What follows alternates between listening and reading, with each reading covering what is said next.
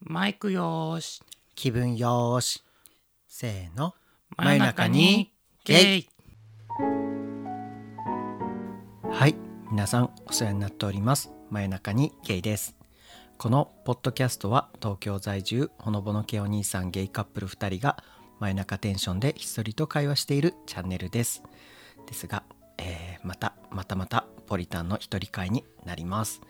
えー今回えっ、とですねえー年末年始の7日間連続配信を終えてその後の、えー次の配信になりますが、えーちょっとですねうどんちゃんと僕のですねいろいろちょっとタイミングが合わなくて、えちょっと今回ちょっと合間を縫ってちょっとポリタンの一人会をやってみようかなと話して、えやらせていただくことにしました。で今回何を話そうかなっていろいろ考えてみたんですけれどもあの僕がねあの皆さんにこう共有したいことってなんかあるかなっていろいろ考えてみてあのふと思いついたのがあのコーヒー僕はあのコーヒーがすごい好きなんですよ。でしかもこう外で飲むというよりかは自分で入れるコーヒーがとても好きです。でそしたらあふと気づいたら自分の家にいっぱいコーヒー作る道具揃ってるなと思って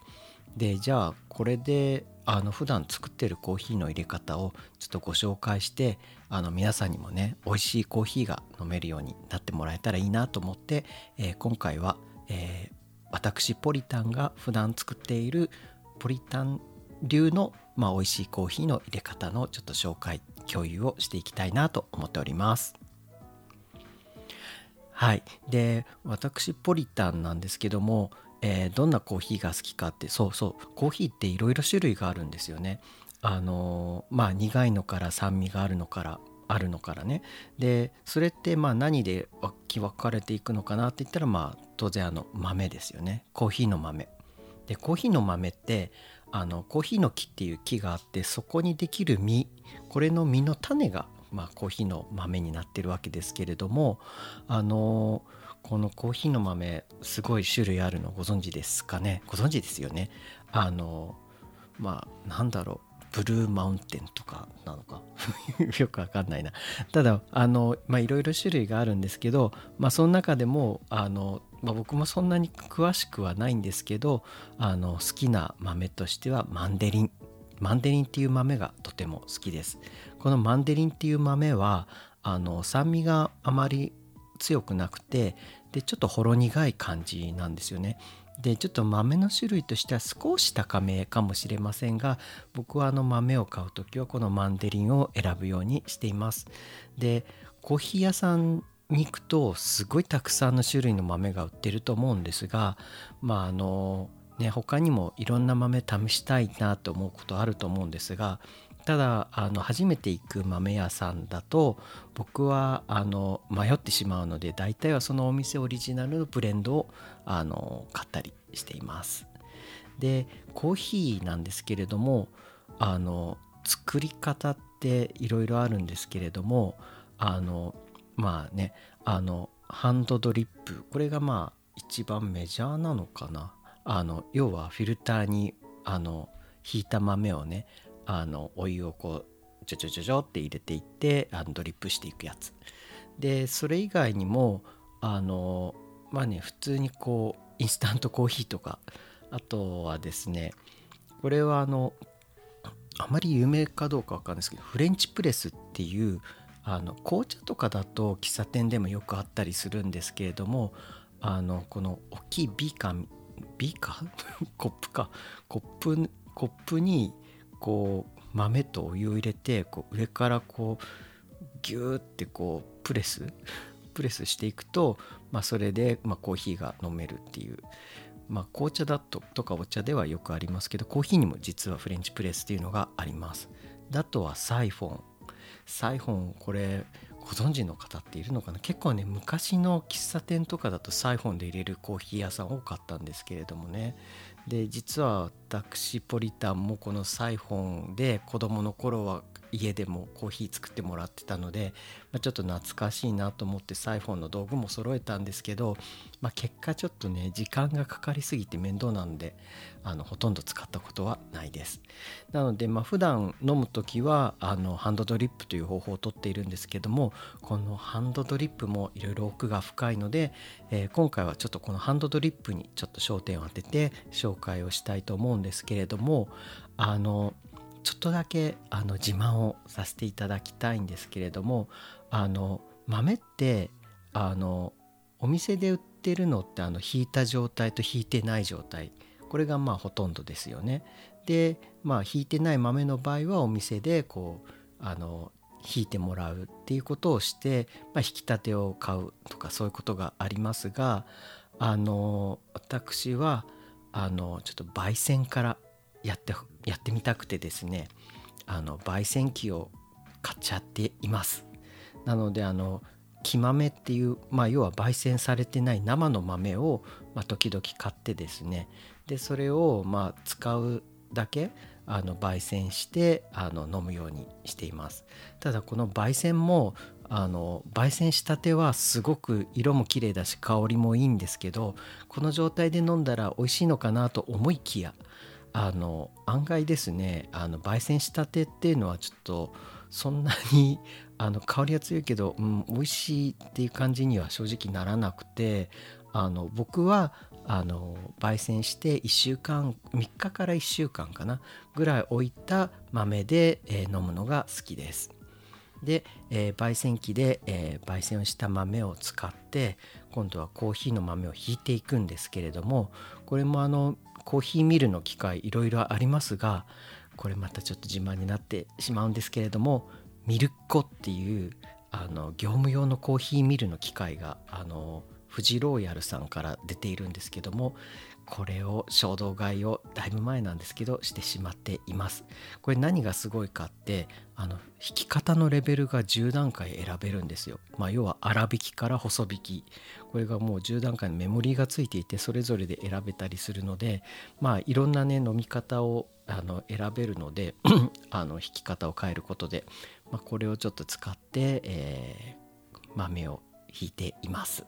ただあの普段あの普段のハンドドリップで飲む時はあのちょっと6から7、まあ、メモリを言ってもちょっとねあんまりあの伝わらないとは思うんですけども、まあ、そのぐらいのメモリーで、えー、コーヒーミルをコーヒーのミルをしています、まあ、引いてるってことですね。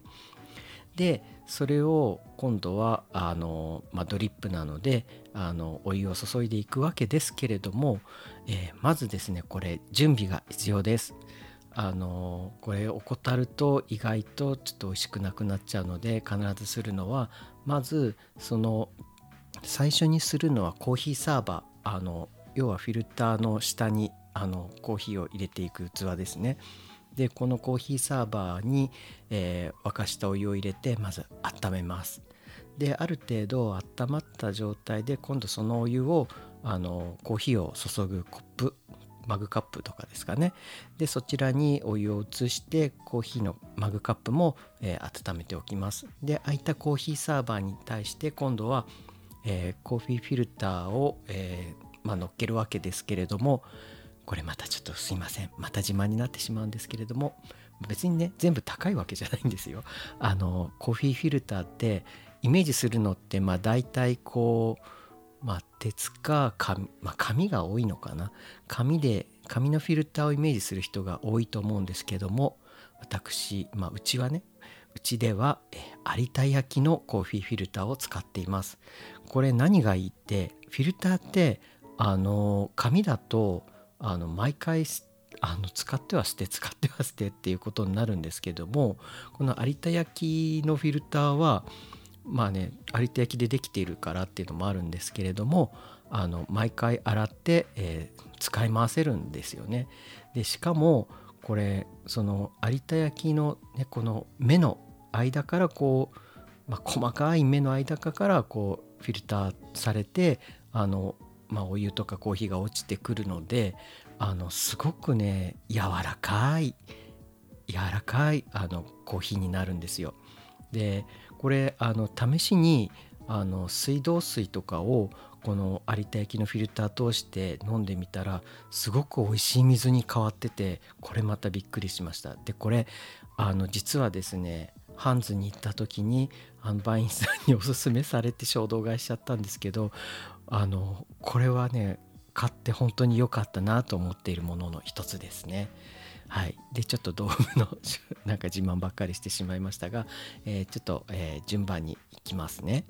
であのまず温めた、えー、容器の、まあ、コーヒーサーバーを一旦、まあ、マグカップに、えー、お湯を移しているので今度は、えー、コーヒーを作っていきます。でまずコーヒーフィルター有田液のねコーヒーフィルターの上に、えー、ひいた豆を入れます。でここから、えー、お湯を、まあ、注いでいけばいいんですけどもここもちょっとあのちょっと準備が必要で、えー、お湯はですね、まあ、もちろん熱湯なんですけれどもあの、まあ、うん、これもね別にどうなんだろうもう完全に自己満足なんですけれどもお湯を沸かす時はあの温度調整機能付きのケトルを使っています。あのこれまたあの温度がね90度から96度かもう1度単位でこう選べてまあ100度もできるんですけど僕あのポリタンは96度にしています。あのまあ、温度がね高ければ高いほど、まあ、苦みがちょっと強くなっていくんですけどいろいろやってみた結果あの私は96度でやるのがおすすめというか96度が好きです。で96度のお湯を沸かしてで、えー、引いた豆に、えー、お湯を注いでいくんですけれども1回目のお湯を注ぐ時が結構重要です。あのドバーとは入れずにあの本当にゆっくりこう豆にこう注いでいくんですね。でこうゆっくり注いでいくと豆がですねふわーってあの膨らんできて、えー、こう蒸らすような感じができるようになるんですよね。でそれでこうコーヒー豆があまあ、ひいたコーヒー豆がフィルターの中でこう蒸らされていくのを感じつつ、えー、あある程度蒸らせてきたなって感じたら、えー、ここからはもう普通にお湯をどんどんドバドバドバって、まあ、ドバドバドバ言い過ぎかな。あのジョボジョボぐらいに あのお湯をあの注いでいきます。でこれをねこう順々にこうお湯がこう溜まっていくのをこう心を落ち着けながらこう見ていく。もうその時間がちょっと幸せだったりします。でそれで出来上がったコーヒーを、まあ、飲むわけなんですけれどもあのこのねコーヒーもあのまあそのままブラックで飲むのもいいですしあの、まあ、ちょっとねこうラテみたいな感じにミルクを入れるのもいいですけどあのそれぞれの、まあ、一緒に食べるもので、まあ、選んだりします。ただ朝飲む時はやっぱりちょっと眠い眠気もあるので、まあ、ブラックで飲むことが多いですね。ただあのなんだろう。本当はあの朝僕はだいたいまあうちではねあのコーヒーとパンにすることが多いのであのちょっとねカフェラテみたいな感じでミルクを入れるのもいいかなとは思うんですけどあの、まあ、ミルクのフォーマー でねフォーあのこう作っていくのも、まあ、若干時間かかるのとあのも手間なので朝はもうブラックにしちゃっています。はいそんな感じでコーヒーができたらもうあとは、えー、うどんちゃんを起こして、えー、朝ごはんにするっていうのが、まあ、朝のルーチンになっておりますルーティンになっておりますでこんな感じであのコーヒーを普段作っているんですけれどもあのこれね結構ね準備から始めると30分ぐらいかかるんですよ。でそうするとまあ間にいろいろねご飯作ったりとかもしてますけれどもあのなかなかねたまにね過ごしちゃうこともあってあのそうするとちょっと今みたいな手順でコーヒーを作るっていうことができずあのちょっと正直ね毎朝やってますとは言えなくてあの ちょっとね過ごしてしまった時そんな時はあのですねネスプレッソさんが出しているあのバーチュオという機械があるんですよ。これはあの、まあ、ネスプレッソって、まあ、コマーシャルとかでも見たことある方いらっしゃるかもしれないんですけどあのカプセルでコーヒーを作る機械ですね。あの 1, 1カプセルで、まあ、1杯分の、えー、コーヒーがあの作れるんですけれどもあの昔はエスプレッソかルンゴ。ルンゴっていうのはまエスプレッソの2倍の量のコーヒーですね、まあ、このエスプレッソかルンゴしか作れなかったんですけれども、えー、先日あのコストコにうどんちゃんと一緒に行った時にあの まあちょっとこれもまたねお店の中の販売員さんにおすすめされて衝動買いしちゃったんですけどバーチオという機械ができていてあの昔からのネスプレッソのカプセルとはまたちょっとサイズが違うんですけれどもあのまた専用のねバーチオ用の、えー、マシン用のねあのカプセルを使うともうマグカップのサイズの量のコーヒーが作れるんですよ。で結構ねこれ飲んでみたら美味しかったのであの 我が家ではあのこのもうちょっと急いでコーヒーを作らなきゃいけない時は、えー、このネスプレッソバーチオという機械を使ってコーヒーを飲んでおります。はい。そんな感じでコーヒーを作っているんですけれどもあの皆さんはねコーヒーどんな感じで普段飲まれていますかね、まもしね今回の僕のこの、ま配信でねあの少しでもねコーヒー美味しいコーヒーを作る参考にでもなってくれたら嬉しいなと思います。でコーヒーで言うと皆さん外で飲むコーヒーもあのねあのあると思うんですけどどこで飲むのが好きですかね？あの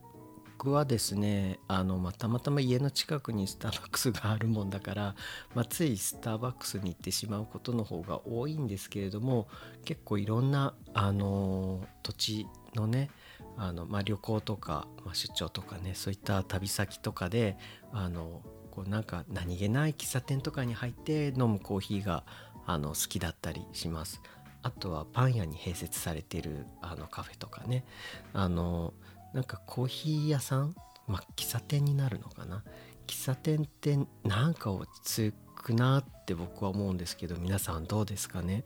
あのちょっとね うどんちゃんと、まあ、一緒に過ごすようになってからあまりそういうことはしなくなっちゃったんですけれどもあの僕本読むのが好きなので、まあ、本と本本だけか。本とまあ財布かな 本と財布だけを持ち出してちょっとカフェに行ってまあそれでこうコーヒーを飲みながら本読んだりとかあのちょっとぼーっとしたりとか そんな風に過ごしたりするのが結構好きだったりします。で旅先とかに行ったらあの旅先でコーヒー飲むとまあねあのお店の人が話しかけてくれたりとかっていうのもあるんですけど、まあ、その土地土地のねあの、まあ、地元の人たちがこう話してる姿とかが見れてあこの辺の土地はこういう感じの人たちがこういうふうに過ごしてるんだなっていうのがちょっと垣間見れてるような気がしてなんかちょっとそういう時間を過ごすのも、ま好きだったりしますね。であとは実はこの真夜中に芸を始めてからもあのうどんちゃんとこの企画企画を話す時は、まあ、2人で、ね、喫茶店行ったりして、えー、こうどうするみたいな考えたりとかそんなことしたりすることもありますね。なのでまああのコーヒーが好きということもあって本当にいろんなカフェ喫茶店に行くことがあの好きですね。あのあとカフェカフェだと何がいいかな。あのコーヒーももちろん好きなんですけどあのカフェのパンケーキって美味しくないですかね。あのもちろんねケーキもいろいろあるんですけど僕はあのカフェで食べるパンケーキがなぜかすごく好きであのまあちょっとねどのお店がとかは言いませんけれどもあのこのまん丸に焼けたねふっくらとあのパンケーキをこう食べながら飲むコーヒーとかも美味しいですよね。どうですかね。皆さんはどうなんでしょう。ただ僕は結構そういうあのカフェとかに行ったらまあ食べるとしたらパンケーキを選ぶことが多いですね。はい。そんな感じで あのなんか恥ずかしいね。恥ずかしいな。はい。そんな感じでカフェでは過ごしております。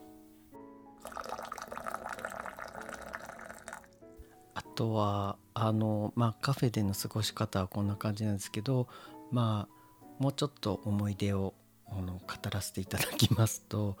あの新宿の、まあ、3丁目になるのかな住所としてはあの紀ノ国屋書店の近くなんですけれども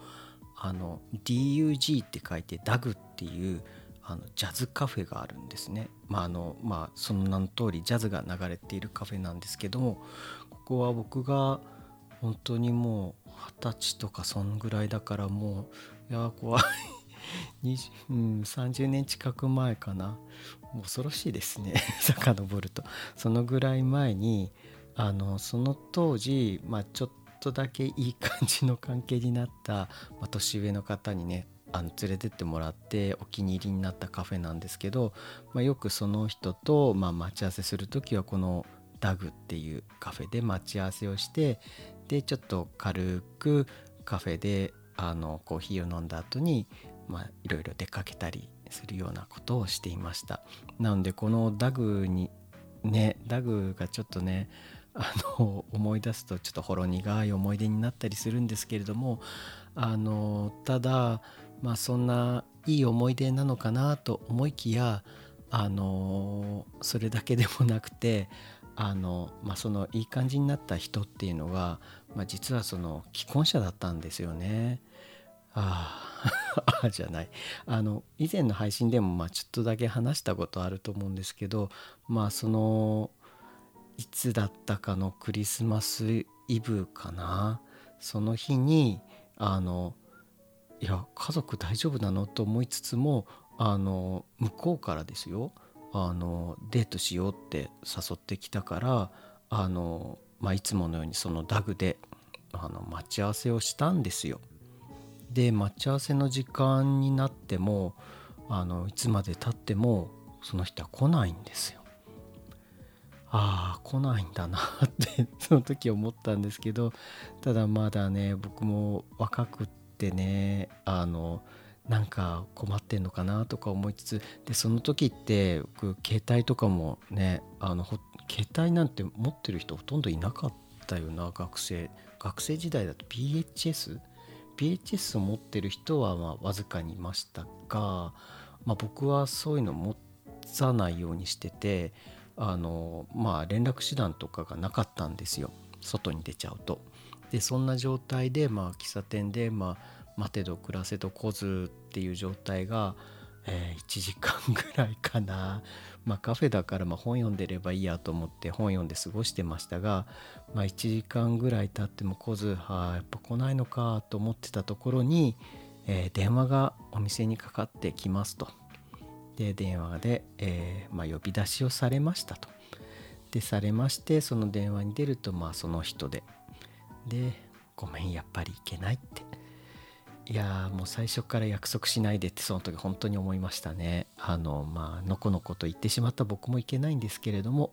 まあちょっとねほろ苦いというにはちょっと苦すぎたの思い出でしたがまあそんなことも過去にはありました。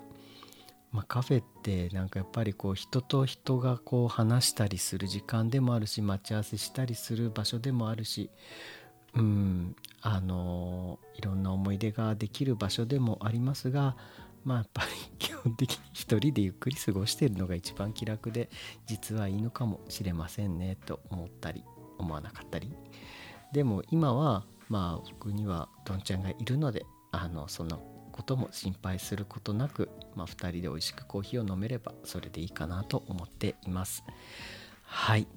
えー、今回ねそんなにあの長い話じゃないんですけれども、まあ、ちょっとあのコーヒーのねあの美味しいコーヒーの入れ方をねちょっと皆さんに共有できたらいいなと思ってちょっと作らせていただきましたがいかがでしたでしょうか？ということで「真夜中にゲイ」では番組を聞いていただいている皆様からの僕たち私たちに対するご意見ご質問や放置プレイ以外のご要望を随時募集しております。はい。